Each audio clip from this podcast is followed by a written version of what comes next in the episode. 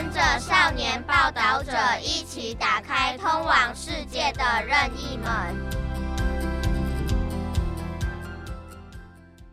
跨越世界上最遥远的距离。七个以巴少年短暂的美丽天堂。一九四八年，犹太人在巴勒斯坦地区复国，建立以色列，让世居巴勒斯坦的阿拉伯人因为犹太人的移居，丧失原本生活的土地。因此，超过一个世纪来，以巴处在紧张的关系下，血腥冲突事件也不断。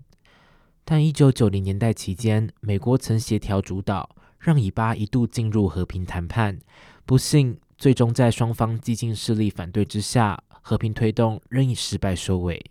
美丽天堂》这部纪录片是美籍犹太裔导演 B.Z. 哥德堡以三年的时间，用一种近乎实验的方式，让七名成长在以巴和平受挫期间，分别居住在耶路撒冷两侧的孩子，跨越生活的界限，有机会走入彼此的视线与生活。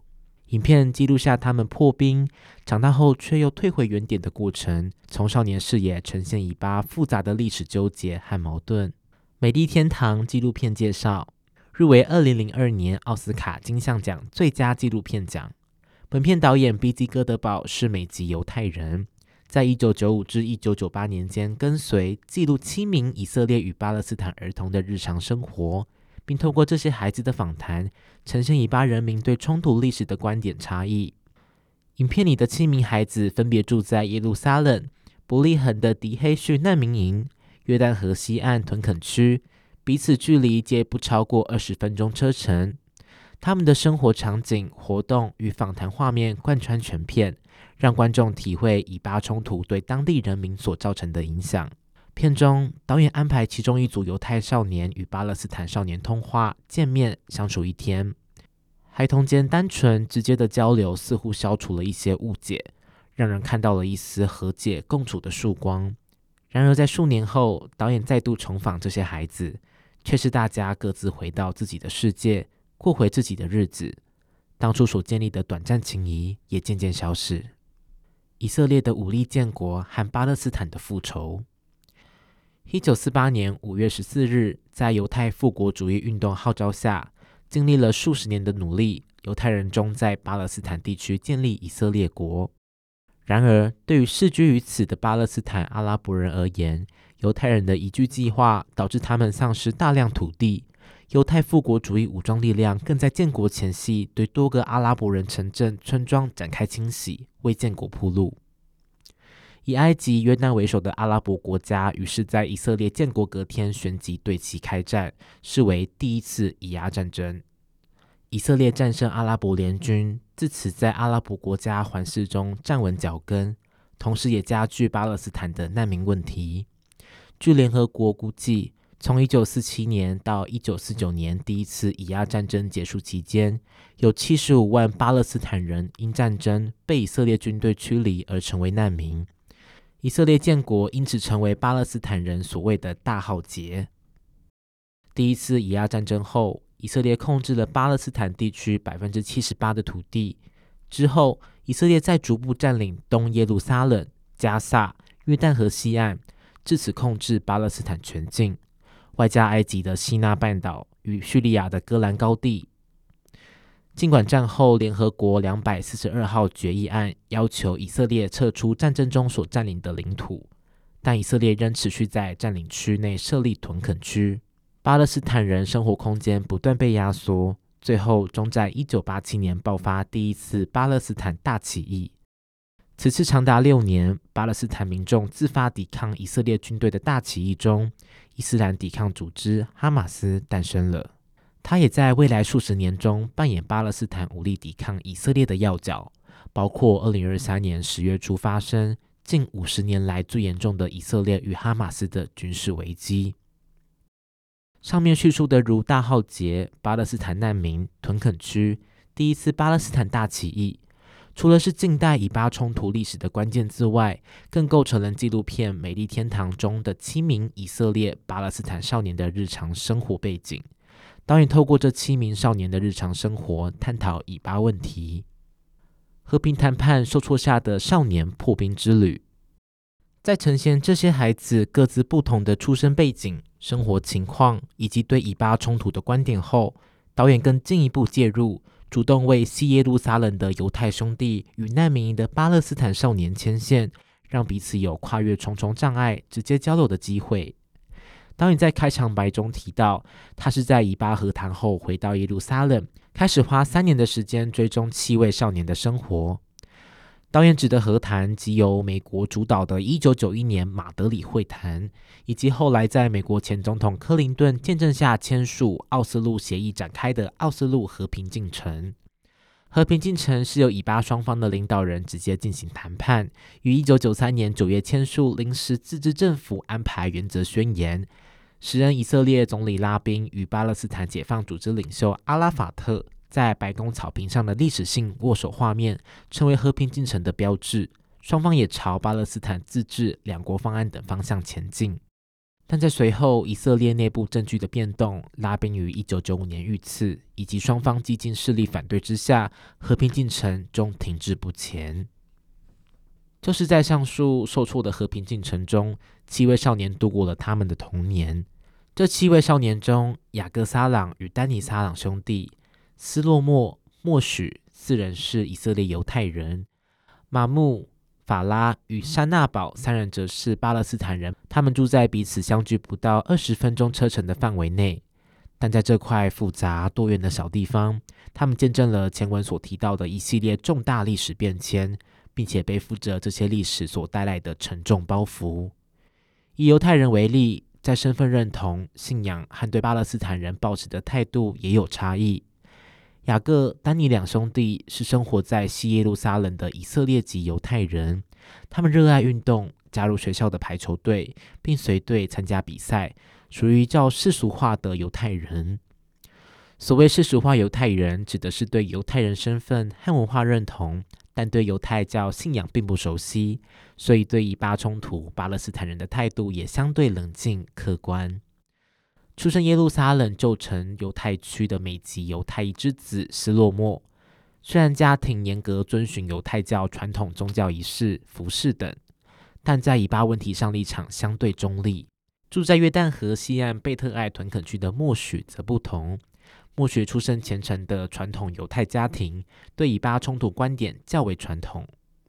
在雅各、丹尼兄弟主动要求下，导演安排他们前往位在伯利恒的迪黑逊难民营，与住在其中的巴勒斯坦少年交流，度过一天的周末时光。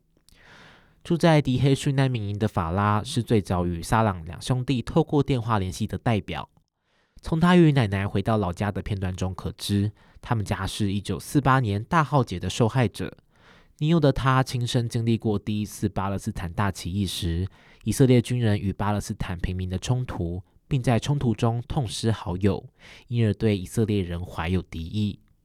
但在克服障碍与撒朗两兄弟见面相处后，法拉放下了敌意与误解，与犹太少年建立了一段特别的情谊。而他短跑选手、运动爱好者的身份，也对他与撒朗兄弟的破冰产生一定的作用。难民营的另一名主人翁山纳堡，本来和家人生活在巴勒斯坦的阿拉伯村庄扎卡利亚。却被以色列军赶出，最终落脚于迪黑区难民营。他的父亲是一名记者，同时也是解放巴勒斯坦人民阵线的地方领袖，后来被捕入狱。影片也记录下他与家人到狱中探视被拘留的父亲，并得知父亲被视为危险人物而被延长拘留期。七个孩子，三种立场，被上一代历史记忆影响的童真。在片中七个孩子里，马木与莫许最能呈现出以巴史观的对立与冲突。从未直接接触的两人，可说是站在以巴冲突立场、历史记忆的两端上互相仇视。和家人生活于耶路撒冷的穆斯林区的马木，父亲在区内经营一家咖啡店。年幼的马木能引古兰经经文为据，说明耶路撒冷自古便是阿拉伯人的土地，认为犹太人应把耶路撒冷归还。此外，他也是屯垦区居民在耶路撒冷穆斯林区庆祝耶城光复为挑衅行为，支持以武力对抗以色列的哈马斯、黎巴嫩真主党等组织。出身虔诚犹太家庭的莫许，平常和妹妹会为安息日做准备。片中导演已提到，默许家人居住的屯垦区的建立，可追溯到一九六七年以亚战争后，以色列军事占领耶路撒冷、约旦河西岸等领土。在以巴冲突上，默许对阿拉伯人抱有强烈的敌意，声称要阿拉伯人在他眼前消失，并主张重建数千年前被毁的犹太圣殿，也拒绝与任何阿拉伯人接触来往。他与马木的观点对立，多少解释了以巴之间至今仍难以达成真正和平的原因。相较之下，美籍犹太裔之子斯洛莫似乎更像一个局外人。他从小跟着拉比爸爸诵经，到犹太会堂做礼拜，参与宗教仪式与节日庆典等。但除此之外，他言辞中表达了对以巴问题的中立立场。本片最突出之处，正在于以青少年的视角去处理以巴冲突议题。正处于童年的他们，本该无忧无虑、受保护的长大。然而，历史在他们身上所烙下的痕迹，却不幸的清晰可见。身处那样的环境中，他们不得已被影响，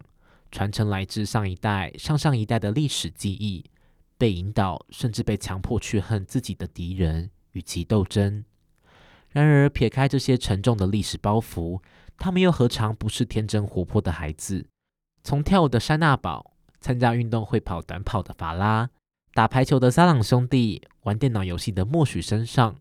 我们看到了在冲突笼罩的日常中流露出的赤子之心。甚至是当沙朗兄弟走进难民营，与法拉、珊娜宝面对面接触、忘情玩乐的时候，我们似乎也很难察觉。在各自的独白中所隐含的仇恨，玩乐在短时间内消解了误解与恨意，为互相理解与交流创造了难得的契机。当我们跟随着导演的镜头，看着犹太小孩与阿拉伯小孩坐在一个厅里，诉说着各自的苦难经历，交换对于未来的想法与看法，